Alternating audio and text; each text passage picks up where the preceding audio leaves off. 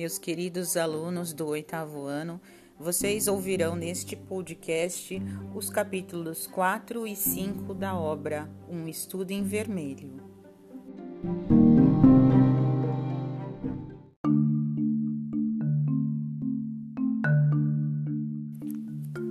O que John Rance tinha para contar. Era uma da tarde quando saímos do número 3 da Lauriston Gardens. Sherlock Holmes me levou até a agência telegráfica mais próxima, de onde despachou um longo telegrama. Depois chamou um táxi e pediu que o condutor seguisse para o endereço fornecido por Lestrade. Nada como um testemunho em primeira mão, ele comentou. Na verdade, já tirei completamente minhas conclusões sobre o caso, mas vale aprender tudo o que há para se aprender. Você me intriga, Holmes, disse eu. Naturalmente, não tem tanta certeza quanto fingiu ter sobre todos os detalhes que deu. Não há espaço para engano, ele respondeu. A primeira coisa que notei ao chegar foi que um táxi fizera dois sulcos com suas rodas perto do meio-fio. Bem, até a noite passada não chovia havia uma semana, então as rodas que deixaram uma marca tão funda devem ter estado lá durante a noite.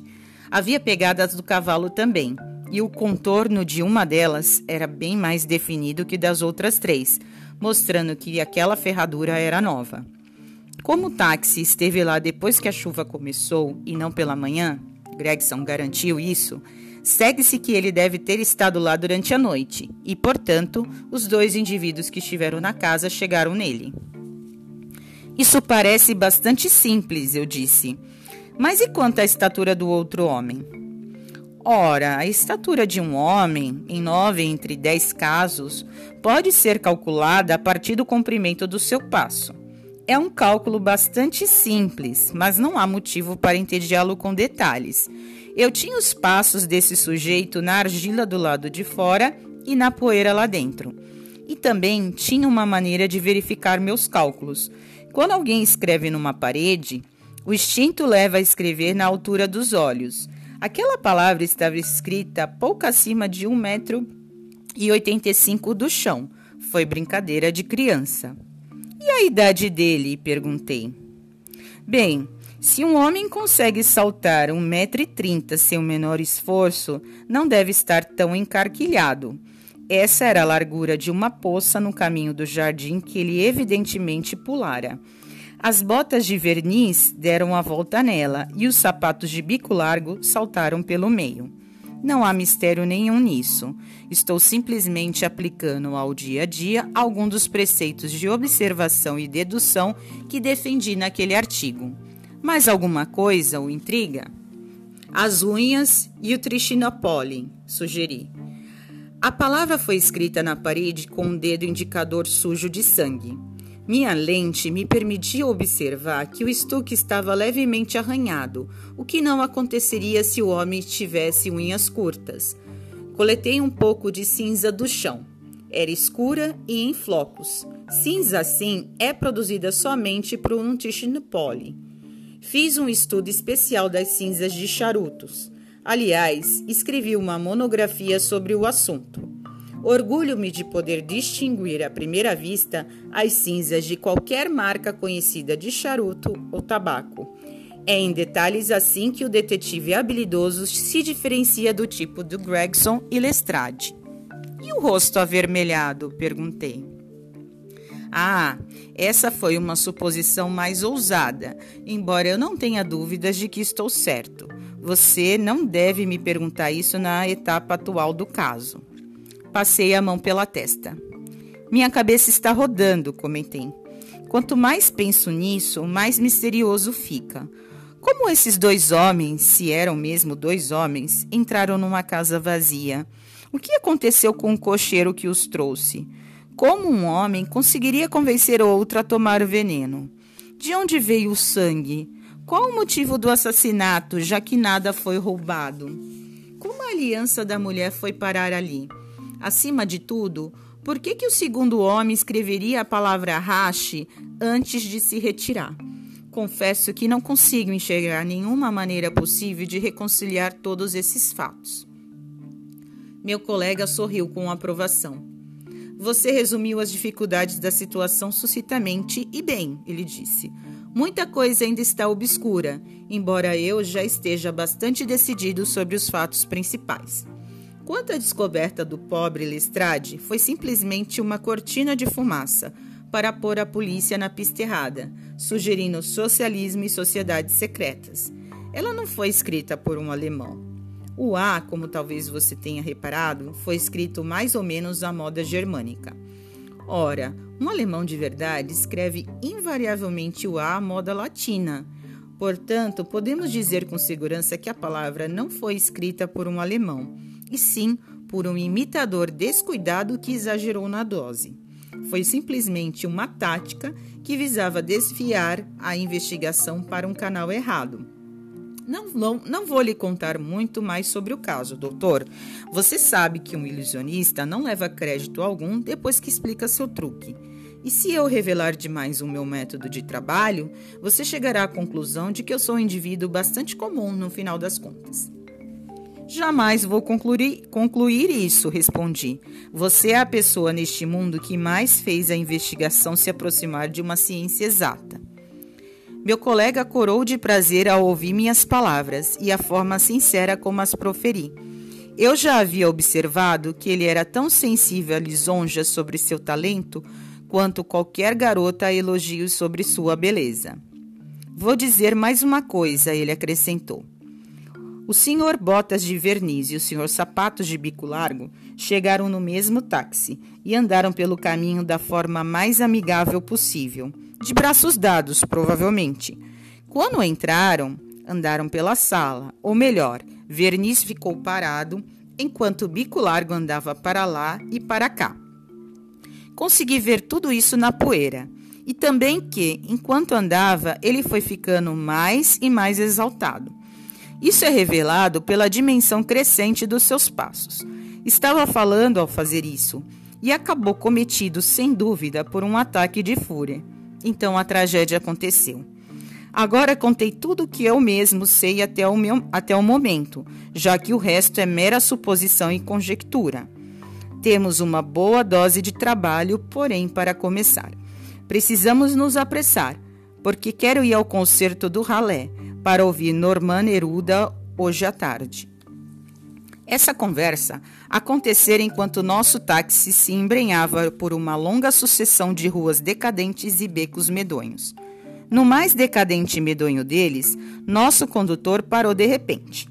Esta é Audley Court, ele disse, apontando para uma fenda escrita na parede de tijolos enegrecidos. Vou esperar os senhores aqui. Audley Court não era um local atraente. A passagem estreita nos levou a um quadrilátero pavimentado com paralelepípedos e rodeado por moradias sórdidas.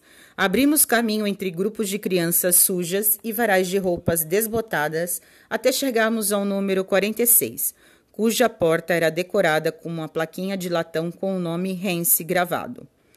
Ao perguntarmos, ficamos sabendo que o policial estava na cama e fomos levados a um pequeno vestíbulo para aguardá-lo. Ele logo apareceu, parecendo um pouco irritável por ter o seu sono interrompido. Já fiz meu relatório na chefatura, disse. Holmes tirou meio soberano do bolso e pôs-se a brincar com ele pensativo. Gostaríamos de ouvir tudo diretamente dos seus lábios, disse. Ficarei muito feliz em contar tudo o que eu puder, respondeu o policial, seguindo a moedinha de ouro com os olhos. Apenas conte-nos tudo como aconteceu, à sua maneira. Hence se sentou no sofá de crina e franziu o senho, como se estivesse determinado a não omitir nada em sua narrativa. Vou contar desde o começo, disse. Meu horário é das dez da noite até as seis da manhã. Às onze, houve uma briga no White Hart mas, a parte isso, a ronda estava bem tranquila. À uma da manhã começou a chover. Encontrei Harry Murcher, que faz a ronda em Hodland Grove, e ficamos juntos na esqueta de Henrietta Street, conversando. Finalmente, já deviam ser duas ou pouco mais do que isso, resolvi dar uma olhada nos arredores e ver se estava tudo certo na Brixton Road. A rua estava bem lameada e deserta. Não encontrei viva alma até o fim da rua, mas um ou dois táxis passaram por mim. Eu ia caminhando, pensando com os meus botões como me cairiam bem quatro pence de gin quente, quando de repente um brilho na janela daquela casa me chamou a atenção. Pois bem, eu sabia que aquelas duas casas da Lauriston Gardens estavam vazias, porque o proprietário teimava em não mandar consertar o esgoto, mesmo depois que o último inquilino que ocupou uma delas morreu de febre tifoide. Por isso, fiquei embasbacado quando vi uma luz na janela e desconfiei que havia algo errado. Quando cheguei à porta. Você parou e voltou para o portão do jardim, meu colega interrompeu. Por que fez isso? Hance teve um sobressalto e olhou para Sherlock Holmes com um assombro mais completo em seu semblante. Ora, é verdade, senhor, ele disse. Mas como o senhor descobriu isso, só Deus sabe. Veja bem, quando cheguei à porta, estava tudo tão silencioso e deserto que achei melhor chamar alguém para entrar comigo. Não tenho medo de nada no mundo dos vivos, mas achei que pudesse ser o sujeito que morreu de febre tifoide inspecionando os esgotos que o mataram. Esse pensamento me deixou meio cismado, e quando voltei para o portão para ver se conseguia enxergar a lanterna de Mercer, não havia mais nenhum sinal dele, nem de pessoa alguma. Não havia ninguém na rua? Viva alma, senhor, nem mesmo um cachorro. Então tomei coragem, voltei e abri a porta. Tudo estava calmo lá dentro. Por isso fui para a sala de onde vinha a luz. Havia uma vela acesa sobre a lareira de cera vermelha, e a luz dela vi. Sim, sei tudo o que você viu. Você andou pela sala várias vezes e se ajoelhou perto do corpo. Depois atravessou a sala e tentou abrir a porta da cozinha. E então. John Rance saltou de pé assustado, com um olhar cheio de suspeita. Onde o senhor estava escondido para ver tudo isso? exclamou. Acho que sabe muito mais do que deveria. Holmes riu e jogou seu cartão de visita sobre a mesa, diante do policial. Não vá me prender pelo assassinato, disse. Sou um dos cães de caça, não o lobo. O Sr. Gregson e o Sr. Lestrade poderão atestar isso. Mas continue. O que fez a seguir? Hance se sentou novamente, porém sem perder a expressão assombrada. Voltei para o portão e soprei meu apito. Isso atraiu Mercer e mais dois homens ao local. A rua estava vazia nessa hora? Bem, estava, pelo menos de gente útil. Como assim? As feições do policial se alargaram no sorriso. Já vi muitos camaradas bêbados nesta vida, ele disse, mas nunca um tão mamado quanto aquele sujeito. Estava no portão quando saí, se apoiando nas vigas e cantando a plenos pulmões sobre a nova bandeira de Columbine, ou alguma coisa assim. Mal conseguia manter-se de pé, que dirá então ajudar. Como era esse homem? perguntou Sherlock Holmes. John Rance parecia um tanto irritado com essa digressão.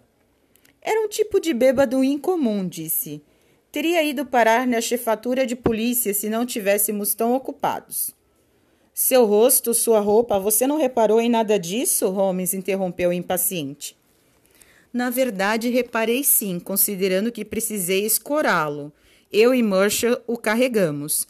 Era um sujeito espichado e de cara vermelha, com um cachecol cobrindo a boca. Isso basta, exclamou Holmes. O que é feito desse homem? Já tínhamos muito a fazer sem cuidar dele. O policial disse com voz ofendida. Deve ter chegado em casa são e salvo. Como estava vestido? Usava um sobretudo marrom. Tinha um chicote na mão? Um chicote não. Deve tê-lo deixado em algum lugar, resmungou meu colega. Por acaso você viu ou ouviu um táxi passar depois disso? Não. Tome este meio soberano, meu colega disse, levantando-se e pegando seu chapéu. Temo, Rance, que você jamais vai subir na polícia. Sua cabeça é para ser usada, não apenas para servir de enfeite. Você poderia ter sido promovida a sargento ontem. O homem no qual pôs as mãos é o que possui a chave deste mistério e que estamos procurando. Não adianta discutir agora, estou apenas constatando o fato. Venha, doutor. Voltamos para o táxi juntos, deixando o nosso informante incrédulo, mas obviamente constrangido. Que pateta imprestável, Holmes disse com amargura, enquanto voltávamos para nosso apartamento. E pensar que teve essa sorte incomparável e não tirou vantagem dela. Eu continuo um tanto às escuras. É verdade que a descrição desse homem se aproxima da sua ideia do segundo participante neste mistério. Mas por que ele voltaria para casa depois de sair de lá? Criminosos não agem assim. O anel, homem, o anel. Foi para recuperá-lo que ele voltou. Se não tivermos nenhuma outra maneira de apanhá-lo, podemos sempre usar o anel como isca. Eu vou pegá-lo, doutor. Aposto dois contra um como vou pegá-lo. Devo agradecer a você por tudo isso. Eu não teria me interessado se não fosse por você, e iria perder o melhor estudo que já me apareceu. Um estudo em vermelho, hein? Por que não usar um pouco o jargão artístico?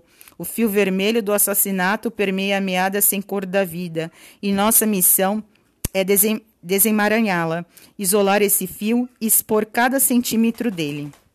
E agora almoçar, e depois Norma Neruda. O modo como ela ataca as cordas e movimenta o arco é esplêndido. Como é que é aquela melodiazinha de Chopin que ela toca tão magnificamente? Tralalarira.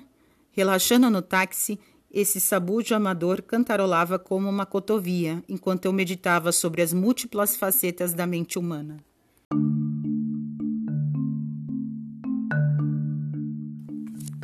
Capítulo 5 Nosso anúncio atrai uma visita. Nossos esforços matinais haviam sido excessivos para minha saúde debilitada e eu estava esgotado à tarde. Depois que Holmes partiu para o concerto, deitei-me no sofá e tentei dormir por algumas horas. Era uma tentativa inútil.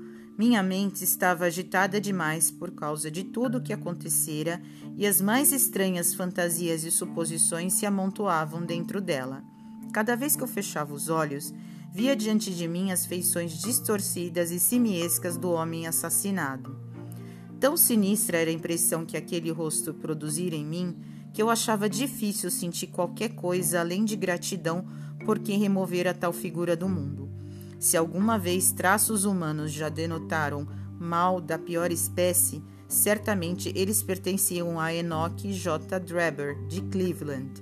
Mesmo assim, eu reconhecia a justiça precisava ser feita e que a depravação da vítima não constituía um indulto aos olhos da lei. Quanto mais eu pensava nisso, mais extraordinária a hipótese do meu colega e de que o homem fora envenenado se afigurava. Lembrei como Holmes cheirava seus lábios e não tive dúvida de que ele detectara alguma coisa que dera origem a essa ideia. Ademais, se não veneno, o que teria causado a morte do homem, já que não havia ferimentos ou marca de estrangulamento? Por outro lado, de quem era o sangue espalhado em tal abundância pelo chão? Não havia sinais de luta, tampouco a vítima tinha qualquer arma com a qual pudesse ter ferido seu antagonista. Enquanto essas questões ficavam sem solução, eu sentia que o sono não viria facilmente para Holmes ou para mim. Sua atitude calma e confiante me convencera de que ele já havia formulado uma teoria que explicava todos os fatos, embora eu não pudesse conjecturar nem por um instante qual fosse. Ele voltou muito tarde, tão tarde que eu sabia que o concerto não poderia ter ocupado todo o seu tempo. O jantar fora servido antes que ele aparecesse.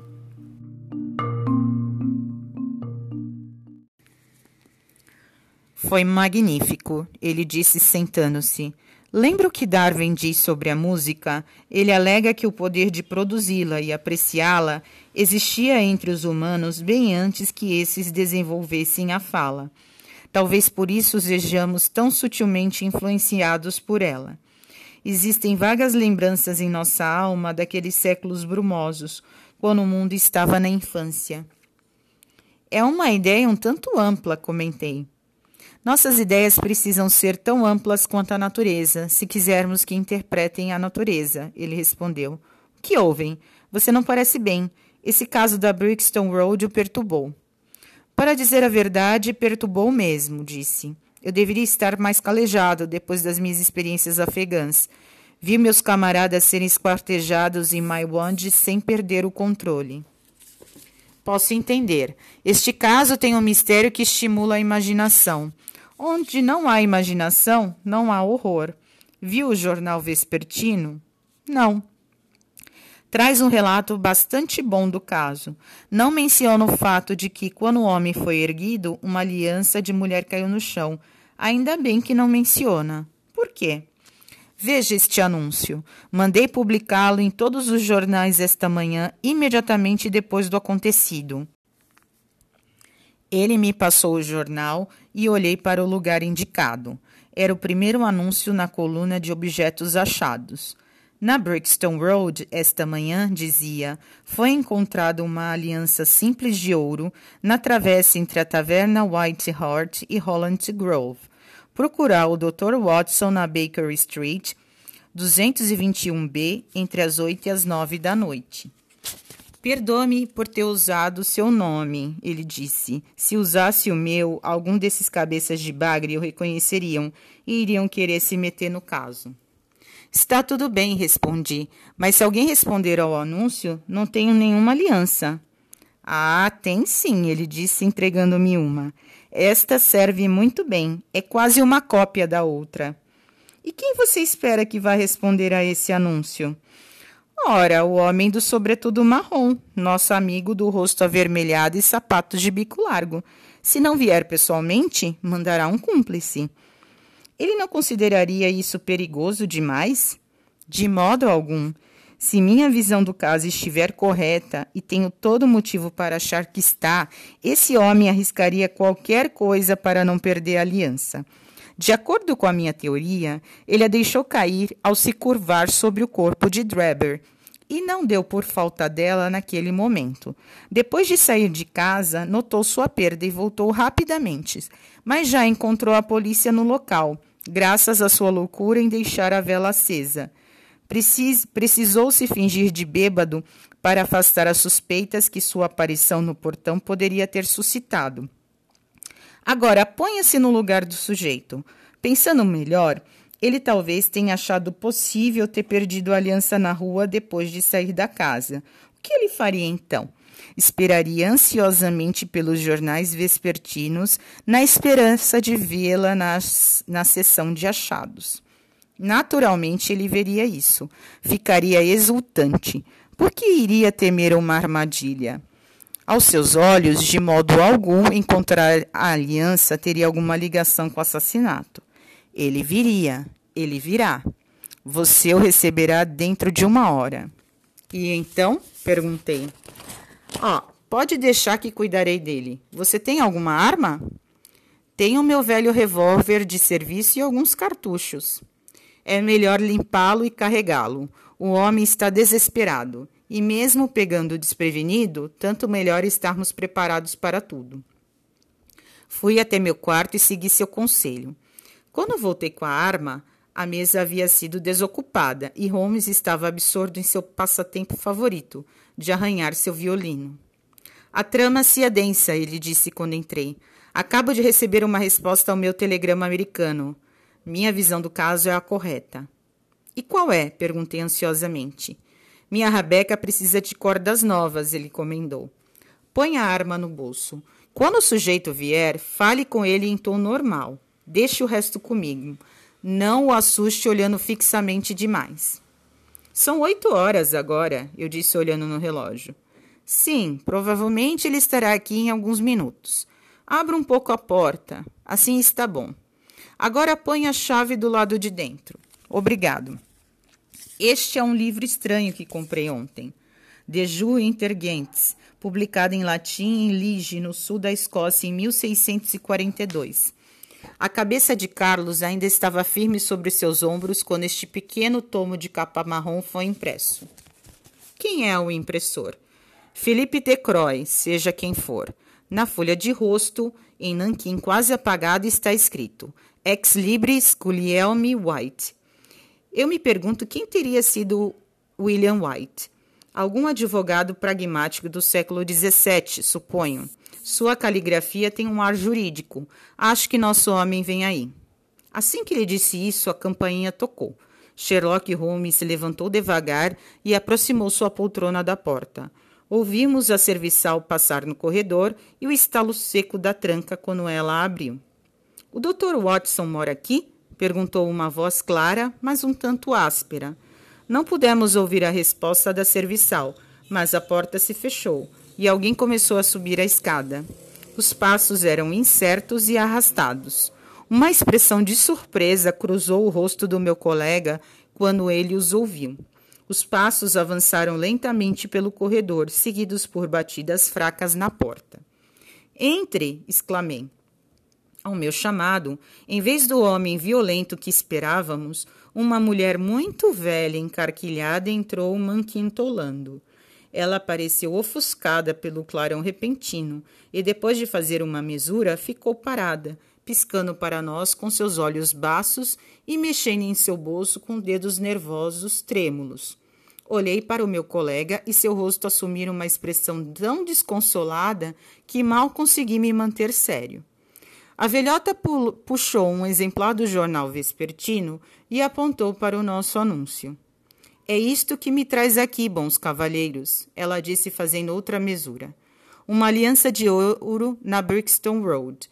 É da minha menina Sally, que se casou um ano atrás, e o marido é taifeiro a bordo de um navio da União. E se ele voltar e a encontrar sem a aliança, nem quero pensar no que vai dizer, pois já é pavio curto quando tudo está bem, mas particularmente quando toma umas, porém. Por gentileza, ela foi ao circo noite passada junto com. Esta aliança é dela? perguntei. Graças ao Senhor! exclamou a velha. Sally será uma mulher feliz esta noite. É essa aliança. E qual é o seu endereço? perguntei, pegando um lápis. Duncan Street, número 13, Haunted Fica bem longe daqui. A Brixton Road não fica entre nenhum circo e Haunted Sherlock Holmes disse bruscamente. A velha se virou e encarou firmemente com seus olhinhos avermelhados. O cavalheiro perguntou o meu endereço, ela disse. Sally mora num quarto na Mainfield Place, número 3, Peckham. E o seu nome é? Meu nome é Sawyer, o dela é Dennis, desde que Tom Dennis se casou com ela. Rapaz esperto, decente também. Contento que esteja embarcado, e nem outro taifeiro da companhia é mais querido. Mas quando está em terra com as mulheres e as tavernas. Aqui está a aliança, senhora Sawyer, interrompi, obedecendo a um sinal do meu colega. Ela claramente pertence à sua filha e fico feliz em poder devolvê-la à sua legítima dona. Balbuciando muitas bênçãos e protestos de gratidão, a velhota guardou o anel no bolso e saiu arrastando os pés escada abaixo. Sherlock Holmes saltou de pé assim que ela desapareceu e correu para o seu quarto. Voltou segundos depois de sobretudo e gravata. Vou segui-la, disse precipitadamente. Deve ser uma cúmplice e me levará até ele. Espere-me acordado. A porta de entrada mal batera atrás de nossa visitante e Holmes já havia descido a escada.